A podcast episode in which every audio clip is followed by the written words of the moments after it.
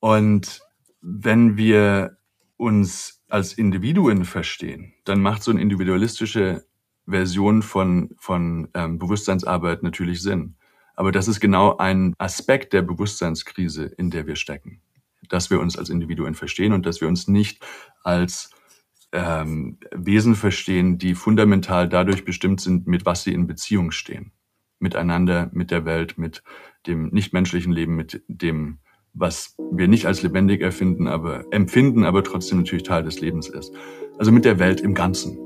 Und wenn wir uns so verstehen, dann ist Community nicht einfach ein, ein Instrument sozusagen äh, für unseren individuellen Weg, sondern ein konstitutiver Bestandteil des guten Lebens. Hast du dir auch schon mal die Frage gestellt, in was für einer Welt du eigentlich leben möchtest und ob es auch alternative Lebensmodelle gibt? Im vergangenen Jahr war ich zum ersten Mal auf dem Pura Vida und habe dort erlebt, wie ein Miteinander auch aussehen kann. Statt sich, wie auf den anderen Festivals üblich, zu betrinken und in den Eskalationsmodus zu gehen, waren alle TeilnehmerInnen des Festivals nüchtern, sind achtsam miteinander umgegangen und haben gemeinsam das Leben gefeiert. Bewusst mit allen Höhen und Tiefen. Für die heutige Folge habe ich mich mit den Mitgründern des Pura Vidas verabredet. Christian Huder und Ocean. Ich habe mit ihnen über das Festival, alternative Lebensmodelle und ihre persönlichen inneren und äußeren Reisen gesprochen. Christian ist Ingenieur und hat viele Jahre in der Energie- und Startup-Branche gearbeitet. Neben dem Pura Vida ist er mit seinem Unternehmen Energy weiterhin als Berater für Startups und Unternehmen in den Bereichen Innovation, erneuerbare Energien und Klimaneutralität tätig. Ocean, der mit bürgerlichen Namen Martin Ebeling heißt, hat in Philosophie promoviert und leitet heute in Deutschland das Businessprogramm der School of Life, einem Seminaranbieter für die persönliche und berufliche Weiterentwicklung mit Fokus auf emotionaler Intelligenz. Ich wünsche dir viel Freude mit dieser Folge. Mein Name ist Daniel Rieber und du hörst auf der Suche nach dem Hier und Jetzt. Und wir sind on air. Ocean, Christian, schön euch vor mir auf dem Bildschirm zu sehen. Ähm, ich bin total gespannt auf unser Gespräch und vor allen Dingen bin ich gespannt zu hören, wie es euch gerade geht, wie ihr gerade ankommt. Ähm, ihr bringt bestimmt auch viel mit. Ocean, magst du anfangen? Ähm, gerne. Mir geht's jetzt gerade ähm, sehr gut. Das hat gut getan, hier kurz uns, dass wir uns den Moment genommen haben. Danke, dass du ihn uns geschenkt hast, einmal ähm, in die Achtsamkeit zu kommen. Ich habe gemerkt, dass davor sehr viel in, in, in Plum Village, sagen sie dazu, Hurry Energy in meinem Körper war. Mhm. Also das von sich beeilen. Ähm, ich habe einen kleinen Sohn, den habe ich heute Morgen zur Kita gebracht, ähm, das irgendwie zu schaffen, bevor das Fenster sich schließt, weil man die Kinder abgeben darf und dann hier rechtzeitig zurück zu sein. Ähm, äh, da war schon, obwohl es früher Morgen ist, schon relativ viel dieser Energie angestaut im Körper und die durfte ich gerade loslassen. Und ich freue mich auf, die, auf das Gespräch mit euch beiden. Yes. Christian, wie kommst du an? Ja, ich verspüre auf jeden Fall auch ähm, ja, some Excitement und ähm, Dankbarkeit, hier heute mit euch im Podcast zu sein. Ich bin äh, sehr gespannt auf das Gespräch, was wir heute führen würden, führen werden und ähm, gleichzeitig ja, bin ich äh, noch so ein bisschen, ähm, ein bisschen müde. Ich bin äh, noch ein bisschen verjetlaggt im Moment. Ich bin gerade frisch aus ähm, Bali wieder angekommen in Deutschland. Mhm. Ähm, habe viele Inspirationen für die neue Festival-Edition im Gepäck. Und ähm, mein Körper und mein Bi Biorhythmus sind aber definitiv noch mitten in der Eingewöhnung wieder. Und ähm, genau, hatte heute Morgen aber schon eine Yoga-Session und ähm, konnte auch ähm, meditieren. Das ist für mich immer sehr wichtig am Tagesstart und ähm, von daher fühle ich mich aber trotzdem sehr energetisch und gut heute Morgen. Danke. Das freut mich zu hören, ja. Und für die HörerInnen ist es auch gerade erst 10 Uhr morgens. Das heißt, wir nehmen diesen Podcast an einem Vormittag auf. Und äh, mir geht's gerade ähm, richtig gut und tatsächlich hat auch ähm, euer Pura Wieder was damit zu tun, euer Festival. Ich habe nämlich gerade in der Vorbereitung nochmal auf eure Webseite geschaut und das Video aus dem letzten Jahr entdeckt. Ähm, ich war im letzten Jahr zum ersten Mal auf dem Festival. Und allein dieses Video gerade zu schauen, hat so ganz viele Erinnerungen in mir auf, äh, aufgewirbelt. Und äh, ja, ich habe ganz viel ähm, Community, Lebensfreude, Natur, Musik, Tanzen, Singen äh, gesehen, aber auch Tränen, ähm, Zusammenhalt, zusammen durch, durch schwere Zeiten gehen. Und ich habe gemerkt, dass allein diese drei, vier Minuten dieses Video gucken gerade ganz viel mit mir gemacht haben. Darum alle, die Lust haben, nicht nur von uns jetzt zu hören, ähm, worum es beim Pura wieder geht, ähm, sondern auch ein Bild davon zu bekommen, gerne mal auf die Webseite gehen, das Video anschauen, äh, verlinke ich natürlich in den Show Notes. Ähm, das nächste Festival ist ja im Juni. Wie geht's euch beiden, wenn ihr jetzt daran denkt? Was, was kommt so in euch auf? Ja, also bei mir ist auf jeden Fall das gesamte äh, Gefühlsspektrum präsent, wenn ich, äh, wenn ich daran denke, von, von ja. irgendwie, äh, oh Gott, wir müssen noch das, das und das alles tun, bis hin zu, wow, wir haben äh, schon so ein tolles Programm zusammen bis hin zu, ähm, wow, ich freue mich richtig auf dieses Sommergefühl. Ähm, ich freue mich richtig auf diese Natur. Ich freue mich auf die Gemeinschaft. Äh, wir sind ja auch ähm, mit dem Aufbau und mit dem Abbau ähm, mehr als eine Woche dann auch vor Ort. Und äh, wir mhm. haben auch dieses Jahr also eine Art Creators Week ins Leben gerufen, also wo äh, wir quasi mit den ganzen Helfern, ähm, wie gesagt, eine acht, acht Tage insgesamt vor Ort sein werden ähm, und ähm, da freue ich mich schon richtig doll drauf. Ich weiß auch gleichzeitig, es wird noch viel Arbeit ähm, bis dahin, ähm, aber äh, es ist ähm, wirklich, also wenn man sich gerade mit diesem, mit der Erinnerung des Gefühls verbindet, ähm, dann ist es, äh, ist es ein sehr schönes Gefühl, was aufkommt. Hm. Ja, ich glaube, bei mir ist es auch, wenn ich, wenn ich mir das vorstelle, dann stelle ich mir eigentlich vor, ich, ich, ich stehe da ähm, oder wir stehen da und ähm, auf, auf irgendeinen der, der größeren Bühnen, die Leute um uns rum äh, haben ein Lächeln im Gesicht und, und, und strahlen von innen heraus. Und ähm, wir haben wieder gemeinsam mit allen, die mitgewirkt haben, was ganz Tolles geschaffen. Also das ist das, wenn ich mich in die Zukunft projiziere. Ähm, und in der Gegenwart ist definitiv auch präsent, da gibt's noch ganz, ganz viel zu tun. Und ähm, ähm, das ist einfach auch viel Arbeit, ähm, so sowas zu, zu produzieren, ein Festival und zu planen und zu koordinieren. Ähm, und das, das, das ist definitiv auch präsent. Also da ist noch ein Haufen, äh, den es zu tun gibt, viele Herausforderungen zu überwinden und dann ist dieses Gefühl umso schöner, wenn man es dann erlebt, da, das alles geschafft zu haben und das Ergebnis dann auch wirklich zu erleben und genießen zu können. Ja, das klingt schön. Mhm. Ähm, ich habe total Lust, heute in dem Podcast ähm, mehr über euch beide persönlich zu erfahren, auch über euren persönlichen Weg, auch mit dieser größeren Frage im Kopf, wie wollen wir eigentlich leben, wie wollen wir miteinander umgehen und was muss sich auch verändern im Hinblick auf ähm, die Entwicklung der Welt.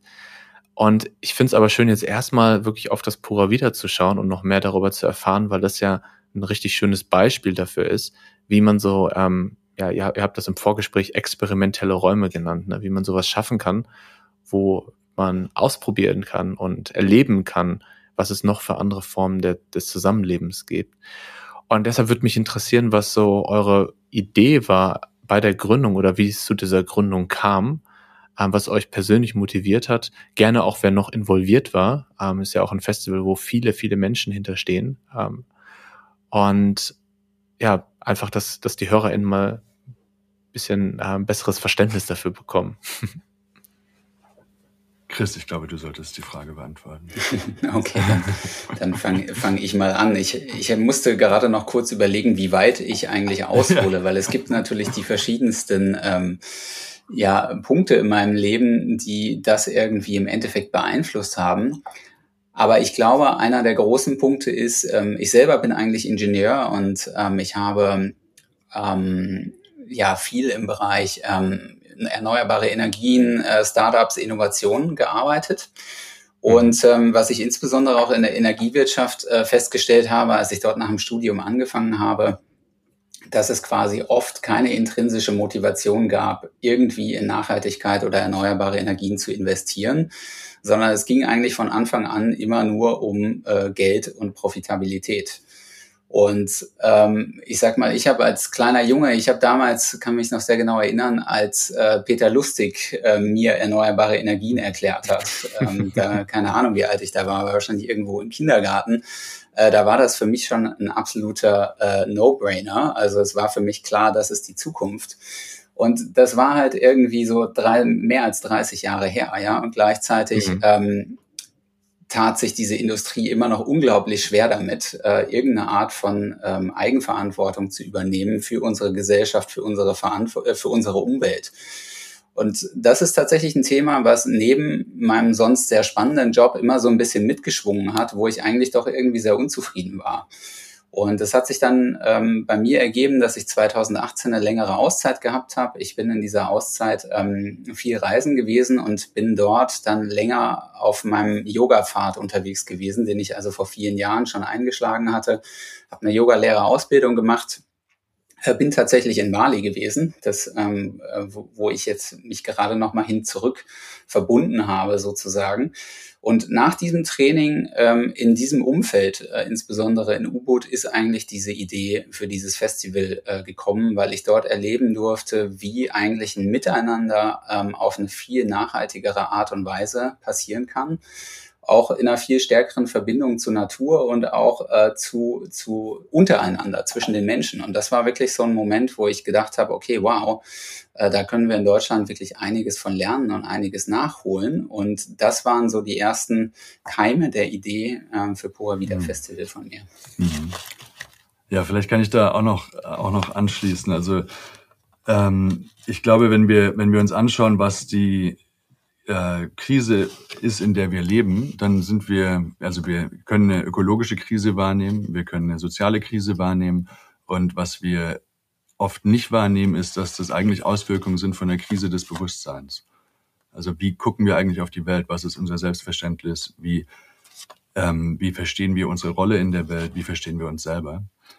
Und ähm, für, für mich war deswegen Bewusstseinsarbeit immer ein wesentlicher Teil der Lösung von diesen Krisen. Äh, und ich, hatte, ich hatte früher auch mal die Idee, dass wir, dass es eigentlich möglich sein sollte, jeden Menschen eine Woche in eine transformative Erfahrung zu kriegen, die mhm. Zugang zu einem anderen Bewusstsein schaffen kann. Ähm, und wir hatten da auch mal ein, ähm, dran gearbeitet, Christian und ich, in einem anderen Projekt, und dann kam uns auch Corona dazwischen. Und während Corona hatten wir das große Privileg, kann man sagen, ähm, in Costa Rica zu landen. Bei mir hatte das mhm. noch mit, mit äh, persönlichen eigentlich Krisen zu tun, die mich da mehr oder weniger zufällig hinbefördert hatten. Aber jedenfalls saßen wir in Costa Rica, wo ja auch dieser Name herkommt, das, das Pura Vida Festival. Und haben uns dann eben überlegt, was können wir mitbringen von dem schönen Leben, das wir da gerade erleben, zurück nach Deutschland, wo wir wissen, dass viele Leute in der Großstadt in der Isolation leben, eine wahnsinnig harte Zeit durchmachen ähm, und quasi auch nicht nur quasi Bewusstseinsarbeit mit Fokus auf Arbeit, sondern auch die Schönheit des Lebens äh, wieder wachrufen können sozusagen. Also Pura Vida ist, wir nennen es ja auch Festival Retreat. Einerseits Retreat, ein Ort für innere Arbeit und andererseits ein Festival, eine Feier des Lebens. Und diese beiden Elemente zu kombinieren und auch erfahrbar zu machen, warum ist das Leben eigentlich schützenswert in der Form, wie, oder vielleicht nicht genau in der Form, wie wir es gerade leben, aber in einer, in einer, in einer anderen äh, Form, ähm, weil es wunderschön ist und ähm, weil es ganz, ganz viel Möglichkeiten bietet, äh, berührt zu werden und miteinander in Resonanz zu sein und mit der Welt in Resonanz zu sein.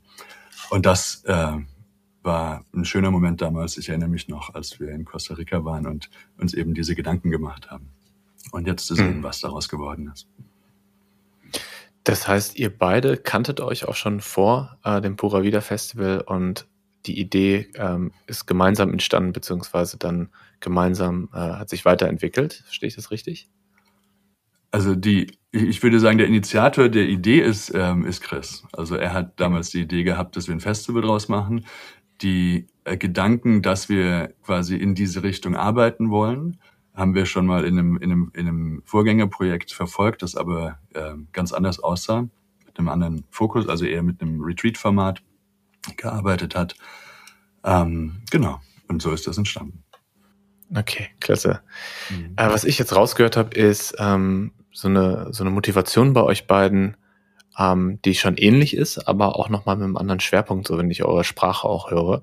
Also bei dir, Chris, habe ich eher so gehört ähm, Nachhaltigkeit und ähm, mhm.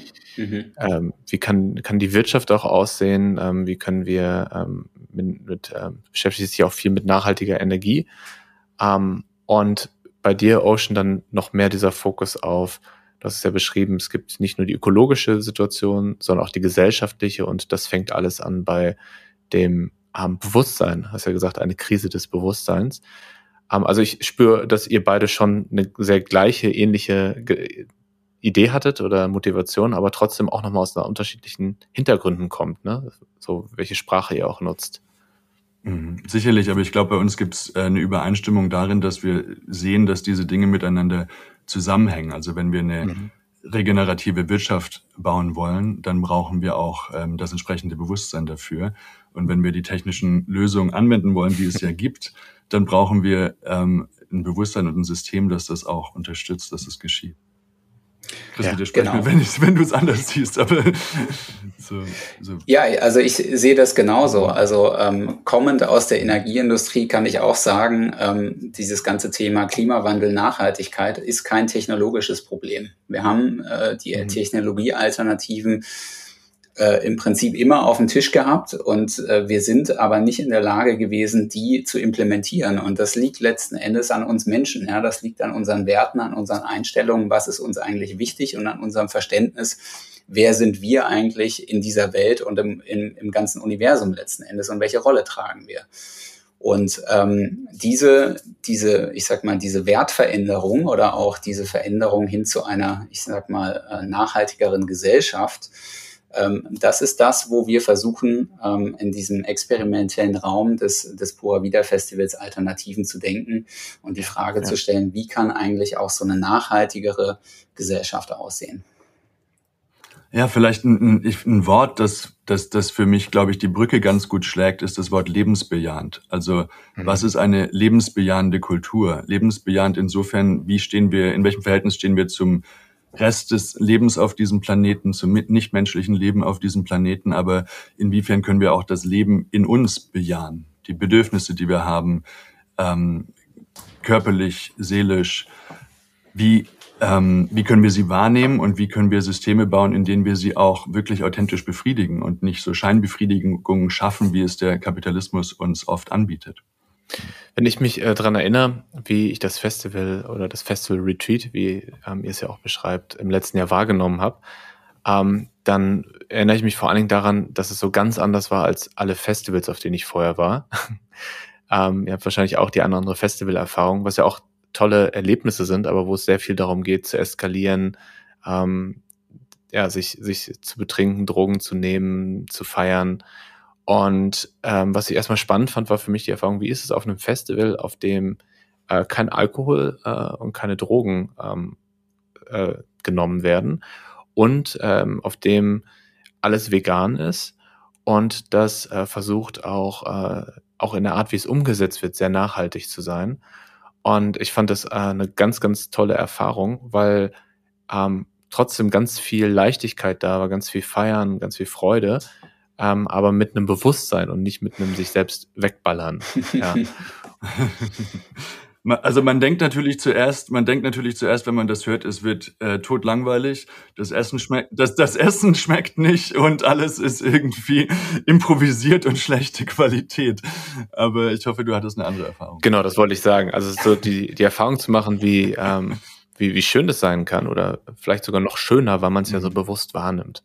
Ja, weil es nicht einfach nur so ein Rausch ist und dann braucht man noch mal vier Tage, um wieder klarzukommen.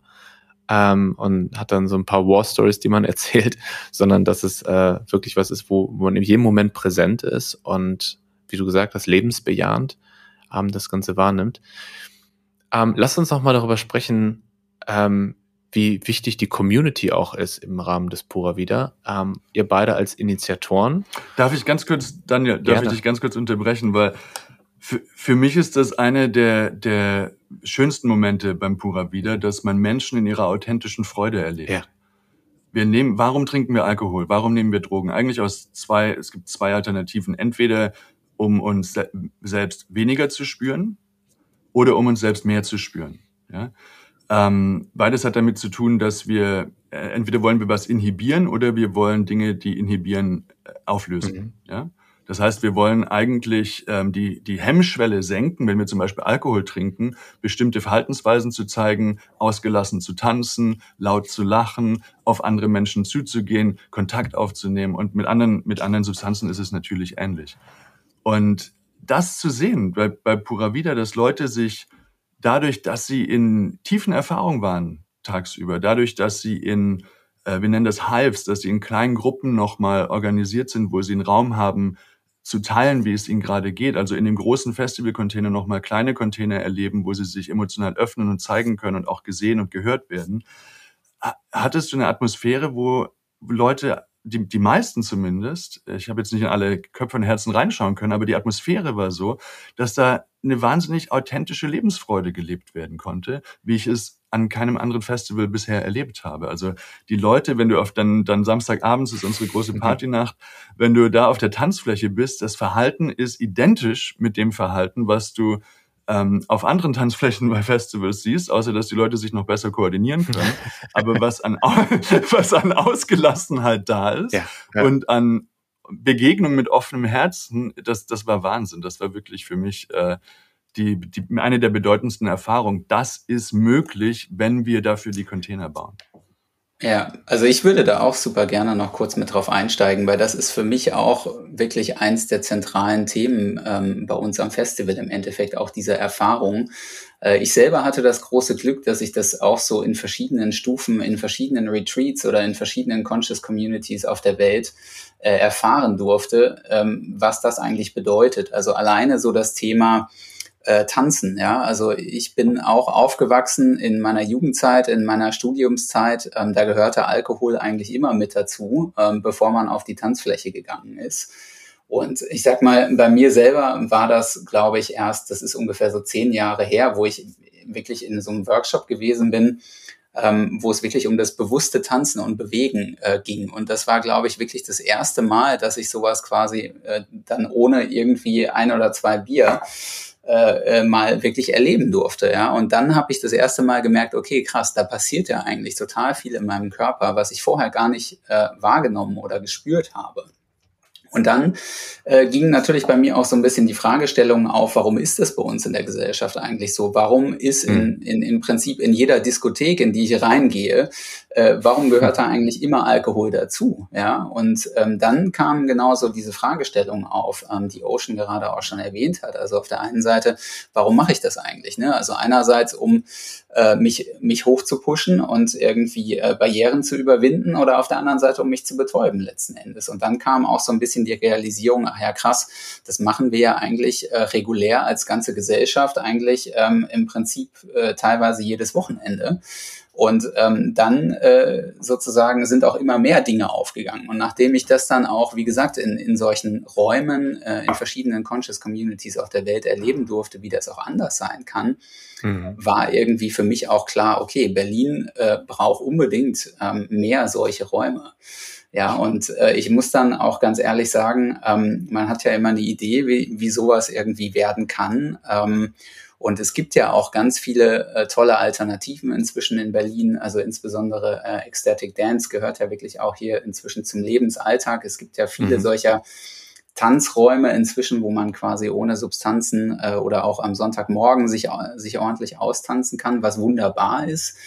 Ähm, aber sowas tatsächlich in einem Festival-Container äh, zu erleben, ähm, ist tatsächlich äh, kaum beschreibbar. Also man muss sowas wirklich selber erlebt haben. Ich muss wirklich sagen, äh, ich habe mich, äh, ich habe mich noch nie so high gefühlt wie auf dem Pura Vida Festival äh, an dem mhm. Samstagabend, weil das einfach so viele Eindrücke waren und so viel Spaß gemacht hat und das Ganze wirklich bewusst, komplett bewusst zu erleben und mit den anderen in Verbindung zu sein. Äh, dieses Gefühl ist eigentlich fast unbeschreibbar. Also man muss es wirklich selber erlebt haben. Ja, das kann ich bestätigen als jemand, der als Gast da war. Und ich kann auch sagen, mein, mein Highlight im letzten Jahr, nicht nur auf dem Festival, sondern generell, äh, war ein Moment, wo wir äh, tatsächlich Ecstatic Dance ähm, bei Naftali, liebe Grüße, ähm, draußen in der Sommersonne mit 100 Leuten. Und irgendwann gab es dann so einen Sprenkler, ähm, weil es einfach sehr, sehr warm war. Und dann so unter diesem Sprenkler zu tanzen und so kleinen äh, Regenbogen darin zu sehen. Und es war so wirklich so kindliche Freude und ähm, ja, menschliches Miteinander und Ekstase, aber nicht im Sinne von ne, sich wegballern, sondern im Sinne von voll da sein. Also danke auf jeden Fall für mhm. diesen schönen Moment, den äh, werde ich auf jeden Fall noch mit mir tragen. Daniel, darf ich dich in einer Sache kurz korrigieren? Mhm. Du warst nicht als Gast bei uns, sondern du warst als Co-Creator einer Erfahrung bei uns, mhm. mit, zu der du aktiv beigetragen hast, mit deiner Präsenz, mit deinem offenen Herzen, mit deiner Bereitschaft, dich reinzugeben, mit der du wieder andere Leute angesteckt hast, dasselbe zu tun. Wir schaffen einen Rahmen, ja. der von Menschen gefüllt wird, die alle gemeinsam mitarbeiten, da was Neues entstehen zu lassen. Und du warst genauso Teil davon wie alle anderen, die dabei waren. Das ist schön. So hat es sich auch angefühlt. Und das ist auch eine gute Überleitung zu äh, der Frage, die ich eben schon mal kurz angedeutet habe, nämlich wie wichtig ist die Community? Also ihr beide als Initiatoren, aber es gibt ja noch ein Team und wie du gerade gesagt hast, jeder, der dabei ist, ist ja auch Co-Creator, ist ja auch ähm, Teil dieser, mhm. dieser Erfahrung, die man macht. Da, das würde mich interessieren, ähm, auch wie das abläuft, wo, was eure Erfahrungen sind, aber vielleicht erstmal zum Verständnis, wer ist die Community? Mhm. Darf ich davor noch eins der, einfach der Vollständigkeit halber einfließen lassen, weil wir das Festival nicht zu zweit gegründet haben, mhm. sondern mit äh, Felicitas Vallon noch zusammen, ähm, mhm. die, die im ersten Jahr ganz wesentlich dazu beigetragen hat, ähm, dass das ein Erfolg wurde und an dieser Stelle definitiv erwähnt werden sollte. Liebe Grüße. Absolut, ja. Ja, genau. Hm. Community, also wie wichtig ist die Community, Christian?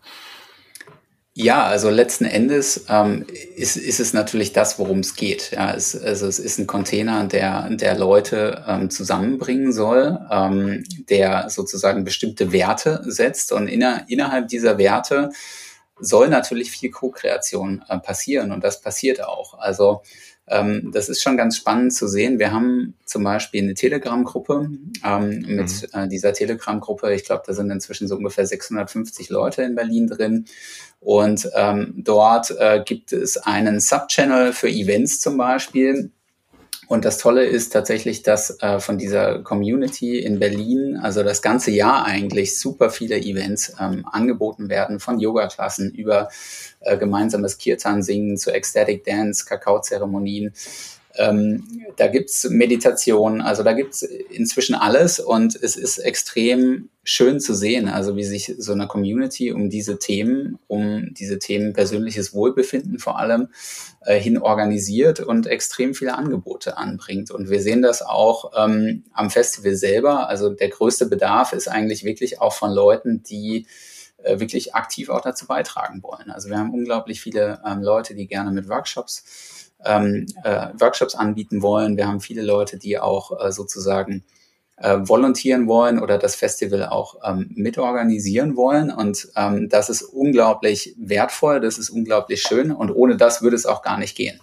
Weil äh, das ist auf jeden Fall auch eine Erkenntnis jetzt aus unserer Journey der letzten äh, zweieinhalb Jahre, äh, so ein Festival ist unglaublich viel Arbeit. Ähm, man sieht es, man sieht es von außen ähm, oft gar nicht, weil das Ganze dann mhm. so auf äh, vier Tage komprimiert ist. Ähm, aber wir arbeiten eigentlich ähm, fast das ganze Jahr an diesem Projekt ähm, mit unterschiedlichen sozusagen Zeiten, die wir committen für das Projekt. Und ähm, und machen das sogar bis dato alle alle for free, ja ähm, und ähm, ohne eine riesen Herde von von Volontären und und Community wäre das ein, wäre das überhaupt gar nicht möglich. Also von daher es ist ein Angebot von der Community für die Community. Mhm. Und ich darf da vielleicht noch einen, einen philosophischen Aspekt ergänzen. Ähm, nämlich also zur Bedeutung von, von Community für das gute Leben sozusagen. Wir leben in einer Gesellschaft, in der wir oft das gute Leben verfolgen, auch ich persönlich, ich bin kein großer Fan des Begriffs Conscious Community, aber von Menschen, die sich mit Bewusstseinsarbeit beschäftigen. Mhm. Ja? Ähm, die verfolgen das auf eine Weise, dass sie oft, ähm, dass sie sagen, das bin ich auf meiner Yogamatte, das bin ich auf meinem Meditationskissen. Ja, man geht vielleicht zu einer gemeinsamen Meditation, ähm, die baut man ein in seinen leistungsfähigen Alltag und dann meditiert man und dann äh, hat man eigentlich mit der Sangha, die im, im traditionellen Buddhismus ja eine ganz, ganz wesentliche Rolle spielt, relativ wenig zu tun. Ja? Ähm, Magst du an der Stelle das Wort Sangha einmal erklären? Für die HörerInnen? Gerne, natürlich. Also Sangha einfach im, im Buddhismus die Gemeinschaft der Praktizierenden, mhm. ursprünglich der Mönche. Man kann es auch weiterfassen, der Menschen, die äh, im buddhistischen Sinne praktizieren. Und ähm, in den buddhistischen Schriften ein ganz wesentlicher Aspekt, eine der, der äh, drei Juwelen, in die man ähm, ich weiß gar nicht, wie man das auf Deutsch eigentlich sagt, to take refuge in the three jewels. Also eine davon ist ähm, der Buddha in mir, die Lehre des Buddhas und die Sangha. Ähm, und wenn wir äh, uns in, als Individuen verstehen, dann macht so eine individualistische Version von, von ähm, Bewusstseinsarbeit natürlich Sinn. Mhm.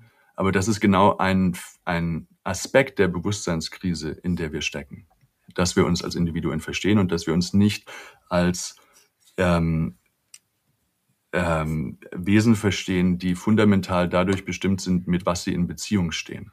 Miteinander, mit der Welt, mit dem nichtmenschlichen Leben, mit dem, was wir nicht als lebendig erfinden, aber empfinden, aber trotzdem natürlich Teil des Lebens ist.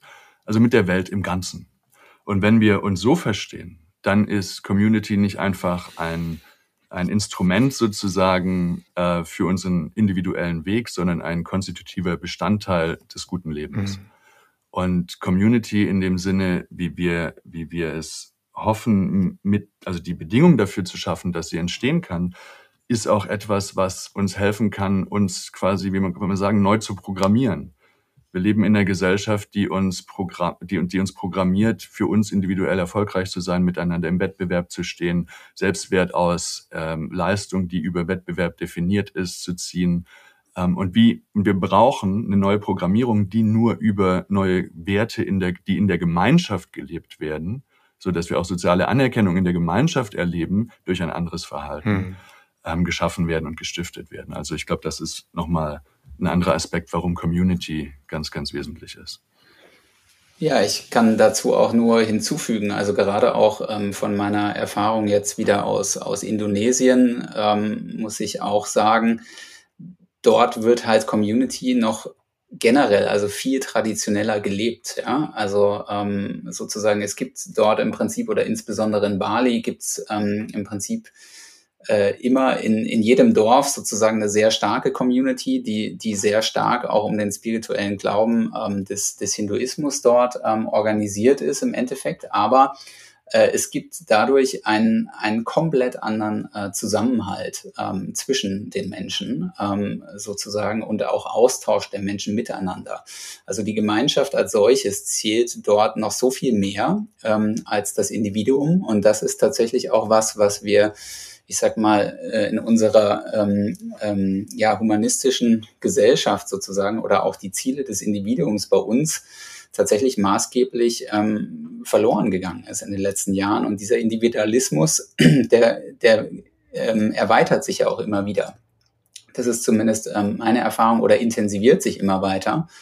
Und ähm, dadurch entkoppeln wir uns voneinander. Und ich glaube, wir brauchen unbedingt wieder mehr ähm, äh, sozusagen von der Community und auch wieder mehr als Gemeinschaft zu machen, um uns mehr als ein Miteinander, als ein Gegeneinander zu begreifen. Und da können wir tatsächlich uns auch wirklich aktuell als Deutschland auch in meinen Augen sehr viel in anderen Ländern abgucken, die wir eigentlich aktuell immer eher so als ein bisschen rückständig betrachten, ähm, weil das können viele wesentlich besser als wir aktuell. Und es wird auch etwas sein, was uns mehr beschäftigen wird. Also wenn wir, wenn wir mal die Augen nicht verschließen vor der, vor der Realität der, der Degradation von Umweltressourcen, die wir, die wir gerade erleben, ähm, dann ist es, glaube ich, jetzt keine sehr gewagte Aussage, dass, dass wir in einem, in einem Zeitalter leben, in der Ressourcen gerade eher abnehmen als zunehmen. Ja? Dass Fülle, die Fülle, die wir gerade erleben, wahrscheinlich in den nächsten Jahrzehnten nicht mehr in derselben Weise erlebt wird.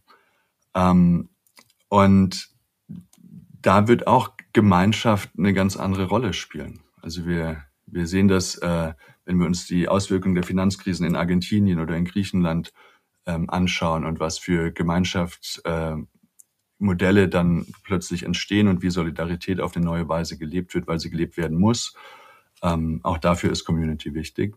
Also es ist ein sehr, sehr großes Thema und es ist auch etwas, wo wir, glaube ich, das Projekt Pura wieder als in Community mit anderen mhm. Projekten verstehen. Das ist nochmal ein zusätzliches Element, wo wir sehr bewusst ähm, andere Organisationen einladen, andere Projekte einladen, in diesem auf dieser Plattform quasi mitzuwirken, die wir versuchen bereitzustellen. Also sei das äh, eine Organisation wie Reinventing Society, die sich mit ähm, der Frage beschäftigt, wie können wir Gesellschaft anders denken, seien das Organisationen wie The Dive, die sich mit der Frage beschäftigen, wie können wir Arbeit und Wirtschaft anders denken, wie die Mind Foundation, die ähm, sich damit beschäftigt, wie können wir äh, ja auch äh, Forschung zu psychedelischen Substanzen ähm, äh, popularisieren und schauen, was ist an Heilungsmöglichkeiten für den menschlichen Geist ähm, noch vorhanden und möglich und noch nicht ausgeschöpft.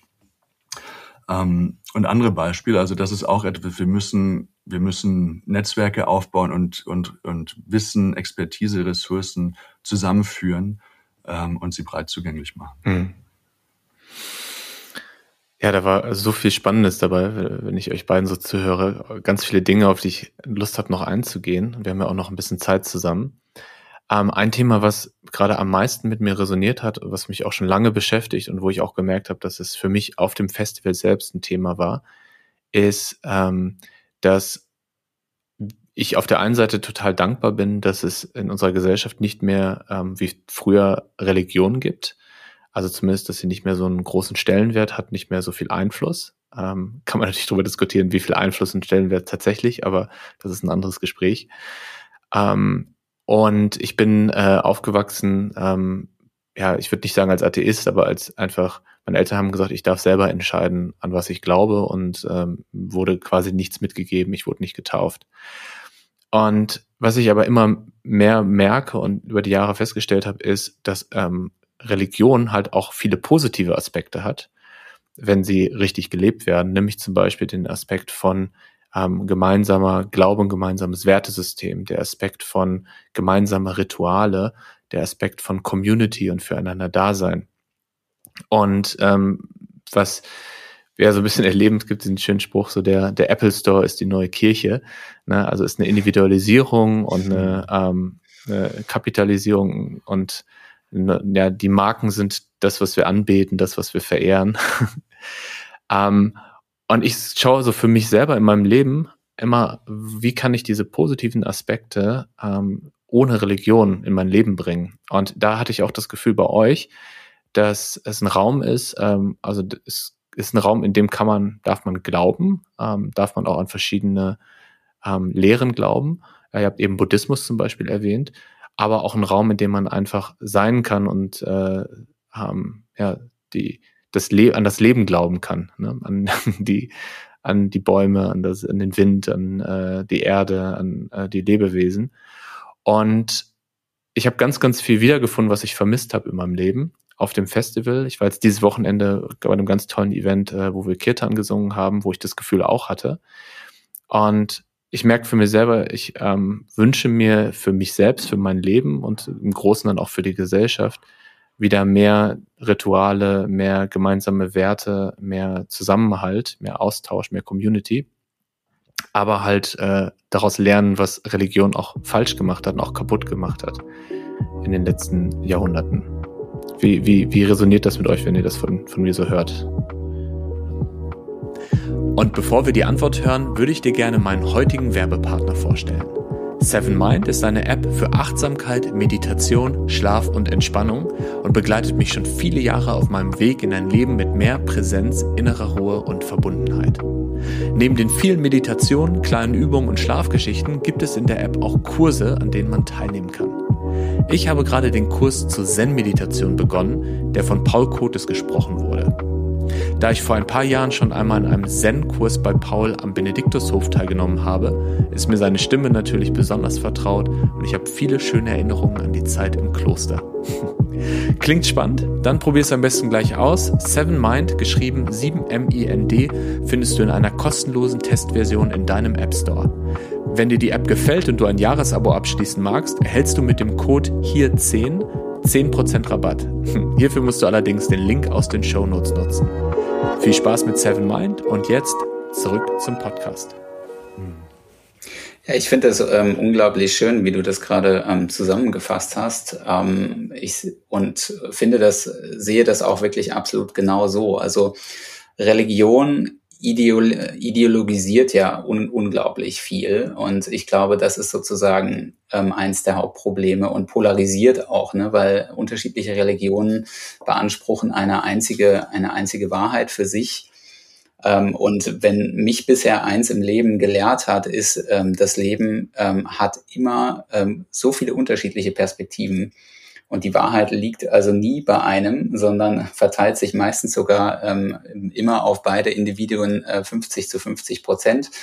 Und äh, ich glaube, mit, mit so einer Anerkennung oder auch mit einer Einstellung, ähm, äh, dass quasi alles seine Daseinsberechtigung hat, ist für mich tatsächlich ähm, eine der Grundlagen, ähm, solche Werte ähm, dann auch ideologiefrei zu entwickeln und, und auszuleben. Ja, und ähm, dafür wollen wir natürlich irgendwie auch ähm, sozusagen den, den Raum schaffen.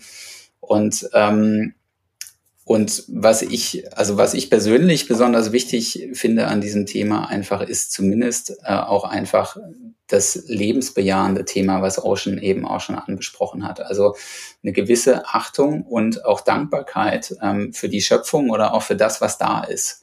Ja, und, und mit welchem Kontext ich dann das verknüpfe, ähm, das, das kann in meinen Augen jeder, jeder für sich selber entscheiden. Aber dass es diesen Raum gibt, in dem sozusagen das gelebt werden kann, ähm, ist für mich äh, unglaublich ähm, wichtig.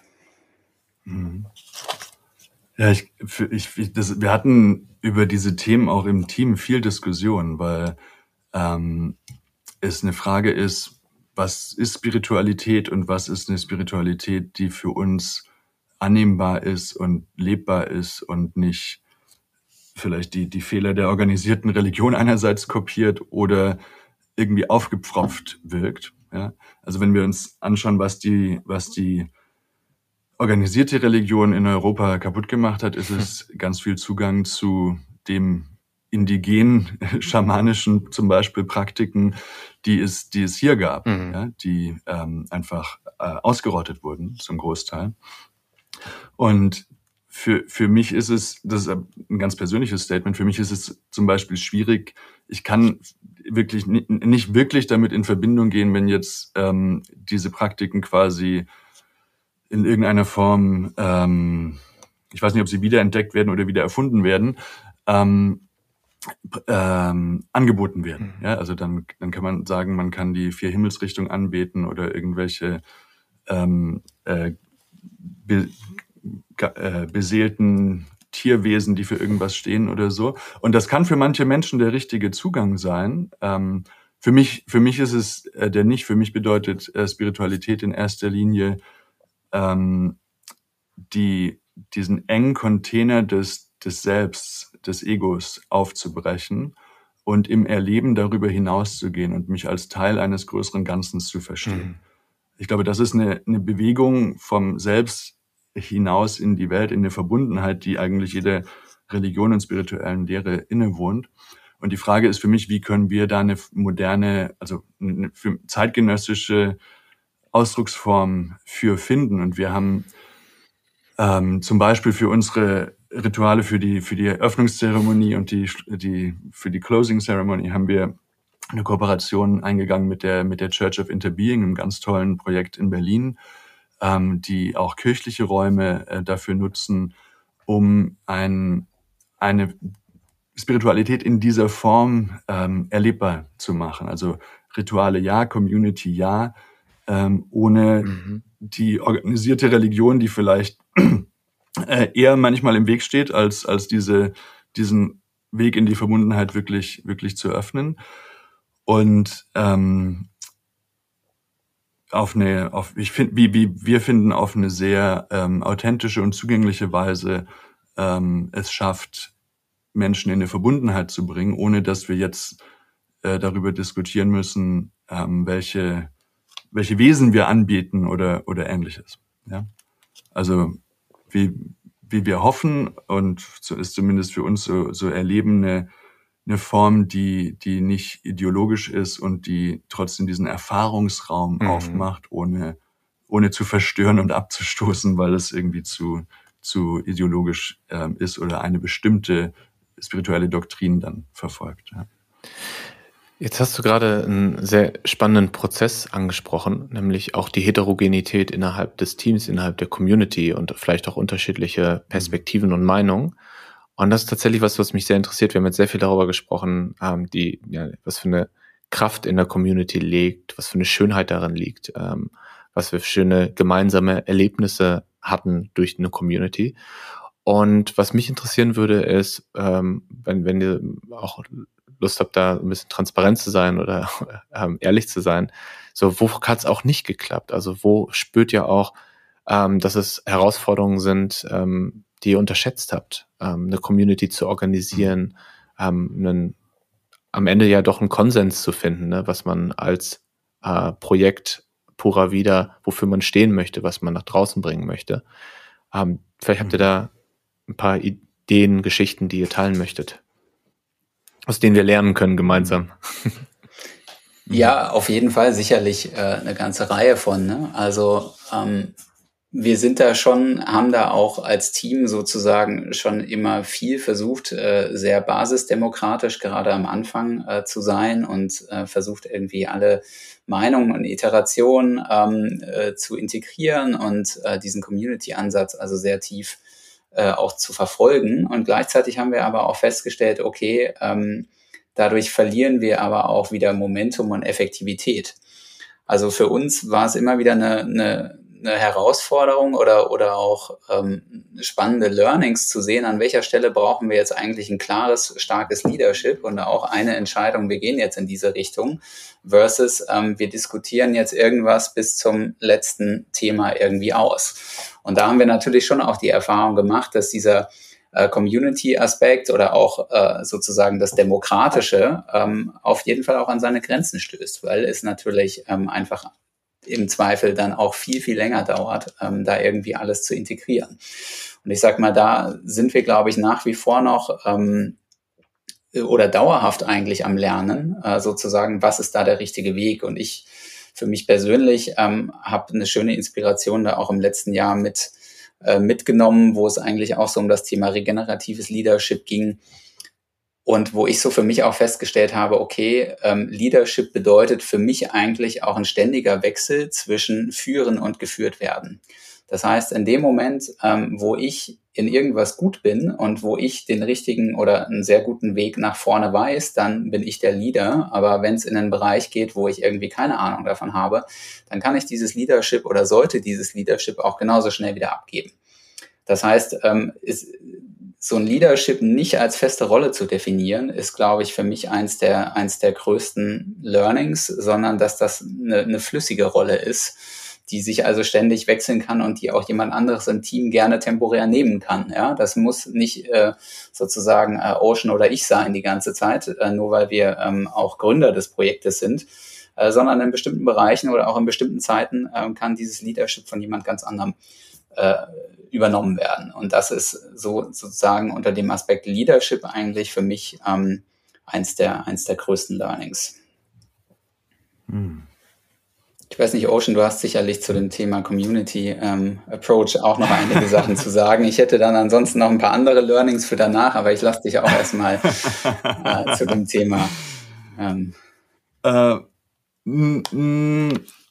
ich weiß, also es gibt also einerseits, wie, wie kann man so ein Projekt als Community-Projekt ähm, entstehen lassen? Ich glaube, da da sind wir immer noch am Lernen, um ganz ehrlich zu sein, weil wir äh, immer noch ähm, uns viel mehr Unterstützung eigentlich wünschen und viel mehr ko-kreative Energie, die in das Projekt hineinfließt. Und das ist auch quasi ein An Aufruf an Leute, die das hören. Wenn ihr Lust habt, an sowas mitzuwirken, dann kommt vorbei, schaut es euch an und macht es mit uns besser und, und, und ähm, größer und zugänglicher für noch mehr Menschen. Ähm, Genau, ich habe, ich hätte eher Gedanken zu der Frage, was was ist überhaupt eine Community, mhm. weil, weil das ja jetzt nicht so ist, dass wir aus dem am Reißbrett irgendwie eine Community entworfen hätten oder die nach nach einem Festival einfach eine Community da ist oder so. Dann lass uns doch darüber gerne sprechen und vielleicht noch mit einem ja. kleinen Sternchen dran, ähm, was braucht es für eine gesunde Community? Vielleicht kannst du das ja miteinander verknüpfen, was eine Community mhm. ist und was so die Säulen dafür sind, was, ist, was man mitgeben muss. Mhm. Ja, ich weiß nicht, ob ich so eine Textbuchdefinition davon, davon geben kann. Also es, ich, ich glaube, es braucht einen gewissen geteilten Wertehorizont ähm, und es braucht in irgendeiner Weise ein ähm, geteilte äh, Praktiken, ähm, vielleicht auch Rituale, äh, ein, ein, ein Forum der Öffentlichkeit innerhalb der, der Community. Mhm. Ähm, äh, und natürlich braucht es für Community eine äh, Dauerhaftigkeit. Ja, also wir, was wir machen, ist ein Event über vier Tage und wir haben einen Telegram-Channel und wir versuchen natürlich, ähm, dass äh, die, die Community ähm, darüber hinaus auch erlebbar zu machen. Wir haben jetzt auch ein Community-Event am 1. Mai auf dem Tempelhofer Feld in Berlin. Ähm, auch hier eine herzliche Einladung, wer uns da mhm. mal kennenlernen will und mitwirken will und den 1. Mai in einer äh, vielleicht achtsameren Weise verbringen will in Berlin, als das sonst so üblich ist, seid dazu herzlich eingeladen. Ähm, Infos dazu gibt's, es gibt ein Facebook-Event und auch äh, auf Instagram bei uns die Infos. Ähm, und ich weiß, genau, also ich, ich, wir hatten nach dem, oder wir, es, gibt, es ist toll, Menschen zu treffen, die, die vom Pura Vida Gefühl sprechen, zum Beispiel, wenn wir sie sehen und die verstehen, ähm, da ist etwas, was uns wichtig ist, was wir erlebt haben und was wir gerne wiedererleben wollen. Ja? Ähm, und gleichzeitig äh, kann man Community natürlich auch viel größer denken. Die Community all derer, die daran arbeiten, gerade in irgendeiner Weise eine bessere Welt ähm, auf den Weg zu bringen. Mhm. Die Welt, in der wir leben wollen oder wie Charles Eisenstein sagt, die Welt, von der unsere Herzen wissen, dass sie möglich ist, diese bessere Welt. Ähm, und und genau, ich, ich glaube, Pura Vida ist dafür vielleicht einfach ein, ein Touchpoint, der bestimmte Menschen auf eine bestimmte Weise anspricht, aber äh, die Community kann auch noch viel größer gedacht werden. Ähm, ich habe mir gerade notiert, Zitat, die Welt, von der unsere Herzen wissen, dass sie möglich ist. Ähm, richtig schön. Das war auch eines der, das war eines der schönsten Testimonials, die wir auch bekommen haben. Ähm, ja.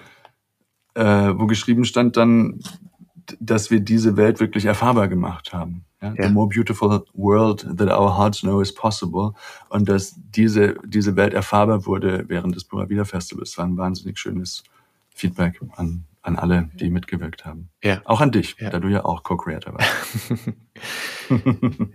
Was ich gerade mitgenommen habe, als ich zugehört habe oder euch zugehört habe, ist, dass es ähm, auf der einen Seite, ich, ich mache es mal in meiner Sprache, ähm, die Dinge sind, die man so auf den Zettel schreiben kann. Also zum Beispiel, was ist unser Ziel, was sind unsere Werte, was sind unsere Rituale, beziehungsweise so Strukturen, ähm, Prozesse. Ähm, wer sind wir eigentlich? So Mission, Vision, Purpose. Und dann äh, gibt es aber noch diese emotionale, menschliche Ebene, etwas zu erfahren. Und ähm, wenn man auf dem Festival war oder auf einem dieser Events, einfach zu spüren, ah, das ist es, worum es eigentlich geht. Und man kann zwar Worte finden, um das zu beschreiben, aber die Worte sind immer nur eine Annäherung, nur eine Abstraktion. Das heißt, was ich jetzt gerade noch mitnehme, ist, ähm, eine Community braucht auch eine gemeinsame Erfahrung, gemeinsames Erlebnis, ein gemeinsames Gefühl und nicht nur rational überlegte Eckpunkte, die man auch auf den Zettel schreiben könnte. Mhm. Absolut, ja. Schön zusammengefasst. Ja, genau, ich glaube, diese, diese Referenzerfahrung, was ist, mhm. was ist möglich, wie kann ich mich erleben, das ist nichts, was du mit Worten beschreiben kannst, sondern das muss dein Nervensystem einfach verinnerlicht haben, um, um es zu verstehen. Ja. Wir haben jetzt schon ein bisschen über euch beiden erfahren, so im Laufe des Gesprächs, ähm, darüber, was, was auch euer gemeinsamer Weg war zu dem Festival. Was mich nochmal interessieren würde, ist, mit dieser größeren Frage, wie wollen wir eigentlich leben? Gab es für euch so einen Moment ähm, der Entscheidung oder der Erkenntnis? Ähm, bei mir war es zum Beispiel dieser Moment, äh, das beschreibe ich ja auch in meinem Buch, ähm, in dem ich einen Hörsturz hatte, einen stressbedingten mit äh, Tinnitus und an dem ich einfach gemerkt habe, äh, irgendwas ist gerade völlig aus dem Lot, hier funktioniert was nicht. Und das war für mich so der Startpunkt, mich mit der Frage zu beschäftigen, wie kann ich mehr im Hier und Jetzt sein? Wie kann ich mehr bei mir sein, äh, in Verbindung mit mir sein, äh, innere Ruhe selbst in stressigen Zeiten wahrnehmen, präsent sein, selbst wenn alles in dieser Welt uns versucht abzulenken. Und gab es für euch so einen Moment oder eine Erkenntnis, wenn ihr jetzt so im Nachhinein draufschaut, ähm, die für euch ja eine große Veränderung gebracht hat in eurem Leben? Oder war das eher so ein organischer Schritt-für-Schritt-Prozess, ähm, der eigentlich schon in eurer frühesten Kindheit angefangen hat? Oder beides? Also bei mir ist es tatsächlich beides. Das habe ich aber erst äh, wesentlich später so richtig irgendwie bemerkt. Das war ganz interessant. Ähm, also generell muss ich sagen, also es gab bei mir nicht diesen einen Punkt, aber es gab schon viel, einige dieser Punkte in meinem Leben. Ja, ähm, und ich sag mal so, bei mir persönlich hat der Stress auch immer ein großes äh, Thema äh, gespielt, ähm, beruflich ähm, wie auch generell, äh, sage ich mal, letzten Endes vom Leben.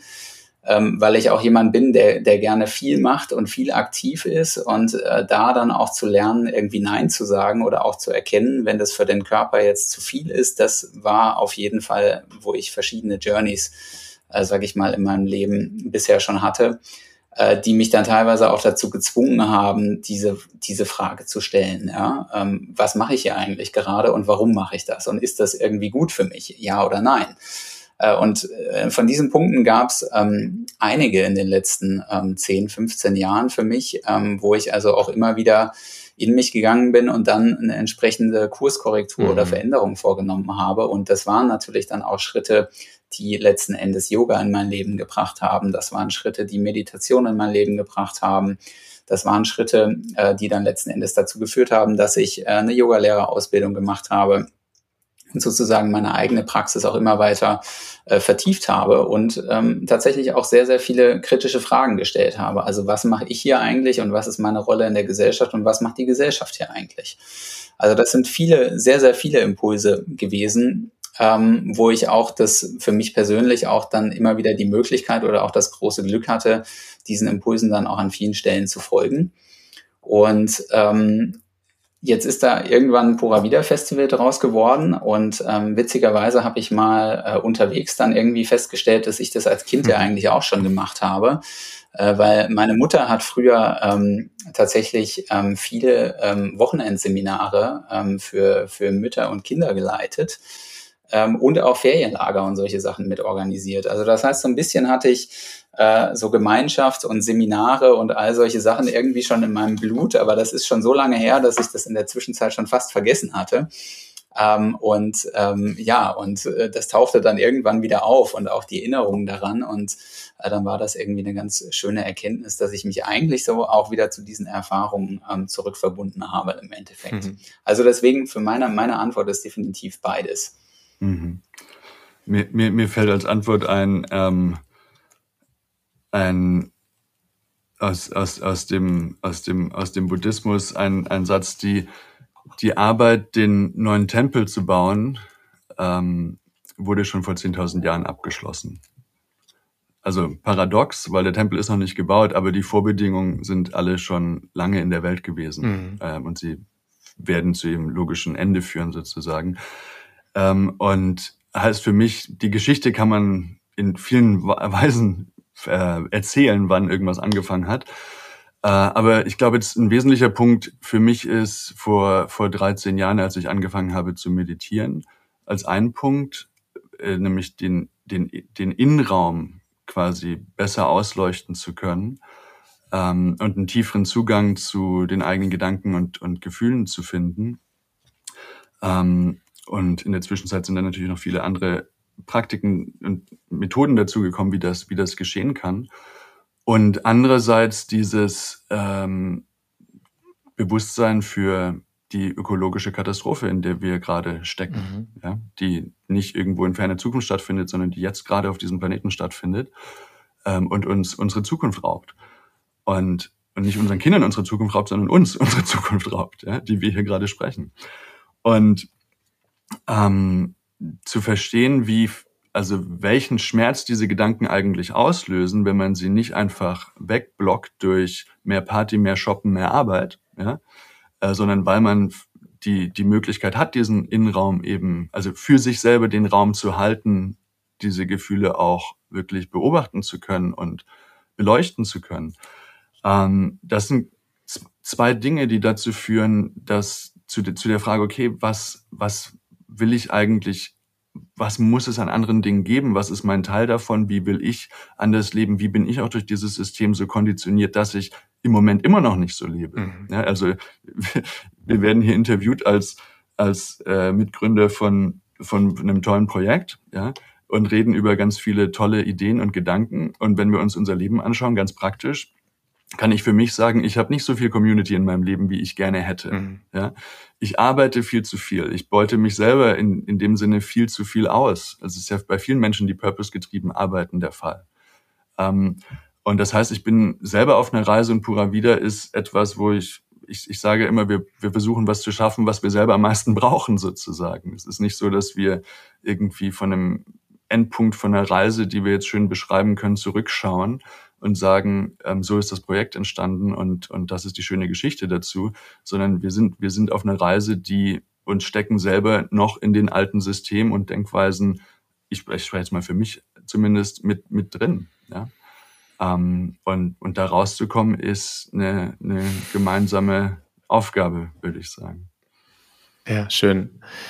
Ähm, hat auch gerade mit mir sehr resoniert. Ähm, dass selbst wenn ähm, wir jetzt Menschen sind, die mit Projekten, mit Themen, mit Podcast, Büchern nach draußen gehen und über diese Themen sprechen, ähm, das ja nicht bedeutet, dass unsere Leben äh, von morgens bis abends so aussehen, dass wir die ganze mhm. Zeit das Leben und äh, schon erfahren. Was ja auch schwierig ist, weil wir mhm. leben in einer Welt, die so ist, wie sie ist. Und mhm. deshalb macht es für mich auch noch mehr Sinn, dann so einen Container, so einen Raum zu schaffen, ähm, wo man mal eine Woche ihr als Creator beziehungsweise als, als Gäste dann vier Tage äh, diese Erfahrung macht, wie kann es auch sein? Ja. Mhm. Als Co-Creator vier Tage. Co-Creator, yes. Das speichere ich Erfahrung. Nee, ich, genau, und ich finde das ganz wichtig, dass wir, also, ähm, weil sonst, sonst wirkt das so, da sind irgendwelche Leute, die sind in ihrer persönlichen Reise sonst wo angekommen ja. und überhaupt nicht mehr relatable. Also das ja. ist gar nicht mehr zugänglich. Was hat das mit mir zu tun, was die da machen? Ähm, und ich, ich will sagen, ich stecke da genauso tief drin wie wahrscheinlich die meisten, die diesen, diesen Podcast zuhören. Und wir brauchen alle was Ähnliches. Lasst es uns gemeinsam erschaffen. Yes. Und das ist was, was äh, mir auch tatsächlich sehr geholfen hat, ähm, aus so einer Ohnmacht rauszukommen. Also ich habe viele Jahre dieses Gefühl gehabt, äh, die Welt muss gerettet werden. Äh, muss ich die Welt retten? Und dann so eine Ohnmacht von, äh, das kriege ich ja gar nicht hin alleine. Ist ja viel, ist ja unmöglich. Und ähm, was ich jetzt ganz schön finde als Perspektive ist zu sagen, es gibt eine Bewegung ähm, und ich kann Teil einer Bewegung sein und kann mich mit den Dingen einbringen, ähm, die mir sogar Spaß machen, die mir sogar Freude machen. Also das heißt, für sich selber zu schauen, was ist das, wo ich einen Wirkungsbereich habe und wo auch eine Freude ist. Weil wenn man etwas nur macht, weil es gemacht werden muss oder äh, weil man sich selbst dazu zwingt, ist es ja auch nicht so nachhaltig. Das kann man vielleicht mal ein Jahr machen oder zwei, drei Jahre, aber nicht sein Leben lang. Das ist zumindest meine Überzeugung. Und ähm, ich merke jetzt viel mehr, viel mehr Leichtigkeit, zum Beispiel, dass wir diesen Podcast hier gemeinsam kreieren. Ähm, wir, wir sprechen über wichtige Themen, lernen auch in dem Gespräch selber noch dazu, ähm, machen das aber nicht aus einer, einer Anstrengung heraus, einer Angst heraus, einem, einem Stress heraus, sondern aus einer Schaffensfreude, äh, aus, ähm, um das, ja, das volle Leben, das gute Leben, wie ihr gesagt habt, ähm, auch zu, auch zu spüren. Ähm, vielleicht das als, als Überleitung, wir kommen ja auch so langsam zum Ende, ähm, zu den Dingen, die ihr auch sonst so äh, in eurem Leben macht und unabhängig vom Pura Vida gerade. Ähm, wo seht ihr gerade euren Beitrag, beziehungsweise die Dinge, die ihr in eurem Leben macht, inwieweit zahlen die für euch auch auf ein besseres Leben ein? Also für mich ist diese, diese Frage, wie können wir auch einen Bewusstseinswandel anstoßen, ähm, in Organisationen eine, eine große Frage, mhm. was ich, was ich auch mit, äh, mit der School of Life mache, wo, wo ich das Businessprogramm ähm, in Deutschland leite. Und äh, ich, ich spreche mittlerweile gerne von Co-Flourishing als, als Begriff, also als eine, ein, ein Begriff äh, Flourishing aus der äh, Philosophie, auch aus der positiven Psychologie dann dort aufgegriffen, eine Form des guten Lebens, die ein Prozess des Aufblühens ist. Ja, also das gute Leben nicht einfach als eine Aneinanderreihung von angenehmen Momenten, mhm. sondern von einem Prozess des Aufblühens und der Entfaltung unserer Potenziale. Ein, ein gutes Leben, das mit Sinn für uns verknüpft ist. Und wie können wir das als ein gemeinschaftliches Denken, also wegkommen von dieser individualistischen Illusion, dem individualistischen Fehlschluss, dass wir alleine hier unterwegs sind und alleine flourishen können. Wie können wir co-flourishen? Wie können wir mhm. gemeinsam wachsen und gedeihen? Und Pura Vida ist ein, ein Container für mich, wie wir das ähm, auch mit äh, gesellschaftlich quasi erlebbar machen können. Und ein anderer Container für mich ist die School of Life, wo ich hoffe, zu co-flourishing Organizations beizutragen, also wo ähm, Potenzialentfaltung aufblühen in Gemeinschaft mit anderen in Organisationen möglich ist und auch in Gemeinschaft mit dem Planeten und den planetaren Ressourcen äh, unter dem Stichwort äh, Nachhaltigkeit und regeneratives Wirtschaften. Mhm. Genau, also bei mir ist es so, ich sehe mich da schon auch ein Stück weit als Brückenbauer. Ähm, ich bin, also mein, mein Hauptprojekt ist im Moment ähm, tatsächlich das Pura Vida Festival und ähm, ich glaube, hier ähm, ist es ein sehr, sehr spannender Beitrag, dass wir diesen Raum schaffen, ähm, wo wir eben ähm, eine nachhaltigere Gemeinschaft auch gemeinsam äh, erschaffen und äh, erlebbar machen. Ähm, das ist natürlich ein ganz wichtiger Beitrag sozusagen im Kontext ähm, der persönlichen Transformation. Äh, und nach wie vor bin ich aber auch weiterhin als Consultant in der Energiebranche ähm, tätig ähm, und arbeite dort auch an Projekten, äh, aktuell vor allem, die sozusagen die Nachhaltigkeit ähm, von Immobilien fördern. Also wie können wir eigentlich den Immobilienbestand in Deutschland möglichst schnell ähm, nachhaltig und äh, sozusagen CO2-neutral ähm, umgestalten. Ähm, das sind also Fragestellungen, vor allen Dingen auch technische oder wirtschaftliche Fragestellungen, ähm, an denen ich nach wie vor arbeite. Und es ist bei mir schon so, dass ich versuche, in diesem Bereich auch mehr persönliches Bewusstsein reinzubringen.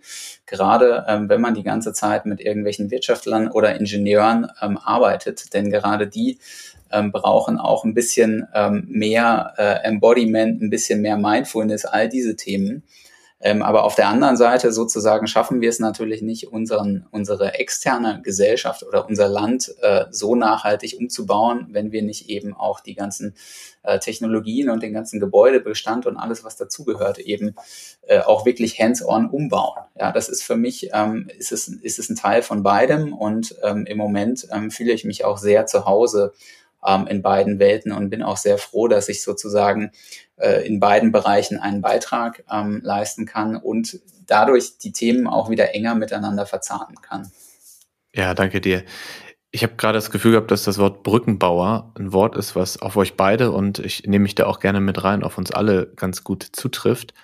Ähm, also auf der einen Seite sich mit neuen äh, Lebensweisen beschäftigen und gleichzeitig aber auch noch mindestens mit einem Fuß in der Welt äh, zu stehen, die, die viele kennen, die die meisten kennen. Und ähm, ganz ohne Wertung, also ich finde es auch total schön, wenn Leute sagen, äh, ich gehe jetzt ganz raus aus der Gesellschaft und ich ähm, ziehe in eine Community oder ähm, äh, gehe ins Kloster oder was es da alles für Möglichkeiten gibt. Das finde ich auch total schön und bewundernswert. Aber ich glaube, was uns so ein bisschen eint, ist die Idee auch äh, mit einem Fuß mindestens in, in der Gesellschaft zu bleiben und eher Brücken zu bauen und ähm, dadurch dann auch einen Impact zu haben. Resoniert das mit euch? Macht das Sinn? Ja, absolut. Also das ist für mich sozusagen ähm, eigentlich eigentlich der Kern des Ganzen, auch auch meiner eigenen Journey, ähm, wo ich auch festgestellt habe, okay, ich also ich könnte mich jetzt hier irgendwo hin äh, zurückziehen und ähm, aber aber das ist es irgendwie mhm. nicht und das erfüllt mich auch nicht. Also für mich geht es schon ganz klar auch, ähm, ich sag mal, um den Wandel ähm, von Inside Out. Ähm, das kann äh, nicht sozusagen von außen irgendwie passieren, sondern das muss irgendwie von innen passieren. Ähm, und ähm, deswegen stimme ich dem, stimme ich dir da absolut, absolut zu. Mhm. Ja, für mich ist es ähnlich. Also ich habe ähm, in mir so einen so einen, so einen, so einen kleinen Mönch, der, der äh, eigentlich schon schon nach der Schule so die Intuition hatte, der ich dann aus verschiedenen Gründen nicht gefolgt bin, äh, nach Asien ins Kloster zu gehen. Und ähm, der sich aber heute sagt, dass der, der spirituelle Weg eigentlich der ist, mit der Welt in Kontakt zu bleiben und sich nicht zurückzuziehen, sondern ähm, das, was ich tue, als auch als als eine spirituelle Aufgabe ähm, zu verstehen. Also wie ich es vorhin definiert habe, dass die die die Grenzen des des des Egos zu überwinden und mehr in die Verbundenheit zu kommen, in der Erfahrung und auch im Tun. Mhm. Für mich hat das mit mit der Arbeit mit Organisation zu tun, ähm, mit Arbeit mit Menschen zu tun. Für mich drückt sich das auch in, in der Beziehung zu meinem Sohn, Sohn aus, was ich auch quasi als Erziehung als spirituelle Praxis quasi für mich, mich betrachte. Genau, also dieses Verbundensein mit der Welt und äh, auch Wirkung, Wirkung haben wollen, ähm, ist definitiv was uns, was uns, glaube ich, alle verbindet hier. Mhm. Genau, und für mich hat das auch, auch sehr, sehr viele praktische Anteile. Also ich sag mal so, äh, so Erfahrungen, die ich immer wieder in verschiedenen äh, Conscious Communities oder auch Retreats ähm, auf der Welt gemacht habe, äh, war für mich eigentlich auch schon immer die Fragestellung dann, okay, wie viel kann ich jetzt eigentlich von diesem ähm, extrem tollen Lebensgefühl, was ich hier erfahre, wieder zurück auch mit in den Alltag nehmen. Also das ist immer eine Frage, die mich schon sehr beschäftigt hat und die ich auch sehr aktiv mache. Also es ist zum Beispiel nach meiner Yogalehrerausbildung habe ich ähm, mir zum Beispiel eine Morgenroutine angewöhnt, die so eine Mischung aus Yoga, Strength Workout, Breathwork ist äh, und die mir tatsächlich am Morgen äh, extrem viel ähm, Energie und Ausgleich gibt. Ähm, und das ist zum Beispiel so ein Transferthema, ähm, was ich von anderen Räumen und Praktiken mit quasi hier in den Alltag in Berlin genommen habe. Und gleichzeitig ist es auch wieder ein Thema, ähm, was, wo ich parallel noch daran arbeite, das auch wieder für andere Leute zugänglich zu mhm. machen, weil ich einfach merke, wie gut mir das selber tut und ich auch erkenne, okay, das wird auch anderen Leuten gut tun. Und ähm, das sind also auch Dinge und Praktiken, die ich auf der Seite noch weiterentwickle ähm, und die auch wieder gerne mit anderen äh, teilen möchte. Mhm. Ja. Was ich für mich heute vor allen Dingen mitgenommen habe, ist, ähm, dass die Frage nach alternativen Lebens- oder ähm, einem alternativen Miteinander vor irgendwas ist, was man erfahren muss, darf, kann. und äh, da mit einer Neugier ranzugehen und das ja auch in verschiedenen Kontexten finden kann. Also das kann ein, ein, Festival sein, ein Retreat sein, das kann aber auch eine Reise in ein anderes Land sein. Ihr habt Costa Rica angesprochen, ihr habt Bali angesprochen, also die Erfahrung, die ihr dort gemacht habt. Also wirklich mal zu schauen, wo in meinem Leben ähm, kann ich andere Erfahrungen machen und da dann auch mit einer Offenheit ranzugehen. Sowas, was ich jetzt für mich auf jeden Fall mitgenommen habe. Und äh, ja, ich freue mich total auf das Festival vom 15. bis 18. Juni. Äh, das ist www.puravida-festival.com, steht auch in den Show Notes. Und bevor wir das hier schließen, würde ich euch gerne nochmal die Bühne geben für einen kleinen Checkout, beziehungsweise vielleicht noch irgendetwas, was ihr gerne noch teilen wollt, wofür bisher noch nicht der Raum da war. Und ich bin auf jeden Fall sehr dankbar für, für die Einblicke in das Projekt, aber auch die Einblicke in eure persönlichen Werdegänge. Und ich glaube, dass es für viele inspirierend ist und auch äh, motivierend. Ähm, vor allen Dingen also diese positive ähm, Grundhaltung auch von, ne? wie können wir das gute Leben leben und äh, kultivieren und nicht, nicht aus einer Angst heraus. Das, äh, ist auch noch was, was ich mitnehme, merke ich gerade. ja, ich, also als, als Checkout kann ich sagen, ich bin total dankbar, dass du uns hier nochmal die, die Möglichkeit gegeben hast, ähm, in, in den größeren Kontext unseres eigenen Denkens auch wieder einzutauchen sozusagen und uns damit zu verbinden, was uns, glaube ich, jetzt nochmal viel Motivation geben wird. Also ich spüre das gerade in mir ähm, für die nächsten zwei Monate, weil mhm. wir sonst ähm, im, im Alltag, in den, in den To-Do-Listen äh, dann oft vergraben sind. Und äh, das ist, war sehr, sehr schön, hier nochmal einmal äh, von weit oben drauf schauen zu können, was machen wir da eigentlich, warum tun wir es und ähm, danke dafür. Ja, dem kann ich mich auf jeden Fall auch anschließen. Ich bin tatsächlich auch sehr dankbar, äh, Daniel, dass äh, du uns heute hier eingeladen hast, um mit dir äh, über dieses Projekt und auch über die Hintergründe zu sprechen. Und währenddessen habe ich auch selber gemerkt, dass wir dem Ganzen auf jeden Fall auch die letzten zwei Jahre, seitdem wir oder mehr als etwas mehr als zwei Jahre, seitdem wir an dem Projekt arbeiten, zu wenig Raum gegeben haben, weil wir tatsächlich auch immer viel, wie Ocean schon gerade sagte, in To-Do-Listen hm. vergraben waren und auch gleichzeitig, weil es tatsächlich, ähm, und das ist tatsächlich auch eine Herausforderung, die wir in dem Projekt haben, das Thema hast du vorhin ja auch angesprochen, äh, wie erreicht man Leute eigentlich mit dieser Message? Ne? Wir haben ja jetzt schon herausgearbeitet, auch heute, es ist ein Gefühl, was man erleben muss. Aber wie beschreibt man denn ähm, ein Gefühl in einem Instagram-Post? Ja? Ähm, leider sozusagen ist das ja einer der Kanäle, über die man heutzutage Leute erreicht. Aber wie vermittelt man da tatsächlich ein Gefühl oder wie schafft man es auch, äh, solche tieferen Themen oder Botschaften in der heutigen Gesellschaft an Leute heranzutragen, die ja eigentlich in vielen Teilen wirklich nur noch kurz irgendwelche Headlines irgendwo lesen und, ähm, und wir alle Meister darin sind, uns selber äh, so busy wie möglich zu halten letzten Endes. Ja? Also wie dringt man mit diesen wirklich wichtigen und fundamentalen äh, Leuten an äh, Messages an die Leute, an die Leute heran. Und das war für mich jetzt auch nochmal ein schöner Impuls, ähm, da auch mehr Zeit rein zu investieren, mit solchen Messages und solchen Formaten äh, über diese Themen ähm, zu sprechen. Da bin ich auf jeden Fall sehr dankbar. Und ähm, ja, für mich äh, ganz, ganz persönlich ähm, würde ich sagen, würde ich auf jeden Fall, so wie du das auch schon zusammengefasst hast, anderen auf jeden Fall empfehlen, sich diese Zeit oder diese Räume mhm. zu nehmen. Ja, sei das Retreat, sei das eine Reise, um äh, solche anderen Erfahrungen ähm, zu machen und äh, vor allen Dingen auch, auch selber mehr Zeit äh, für die Erforschung ähm, des eigenen Inneren ähm, sozusagen zu nehmen.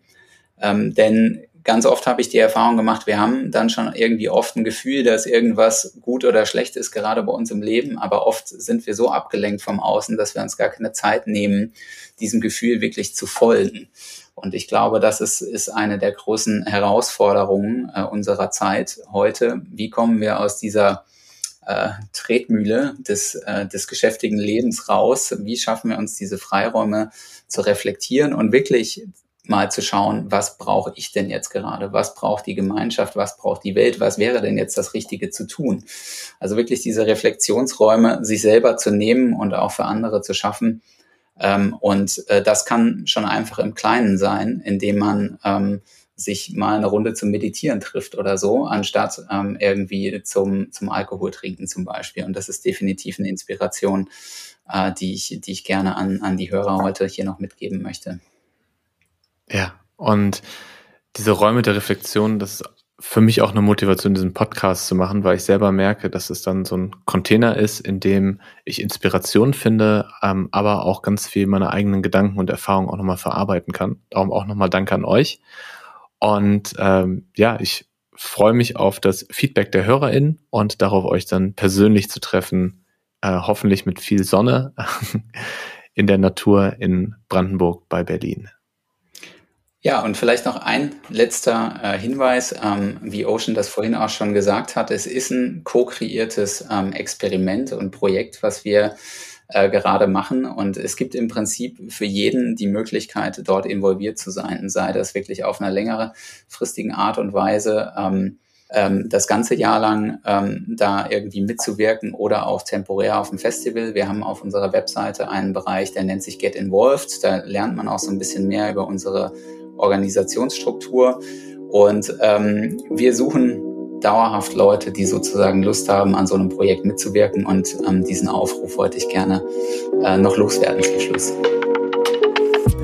Nach der Aufnahme des Podcasts mit Christian und Ocean habe ich gemerkt, wie wichtig mir Community in meinem Leben ist und wie sehr ich mich auf den Sommer und das Festival freue. Und dieses Jahr darf ich mit einer kleinen Lesung sogar aktiv das Programm mitgestalten. Wenn du Lust hast dabei zu sein, dann schau jetzt auf puravida-festival.com vorbei. Ich wünsche dir alles Liebe und bleib achtsam.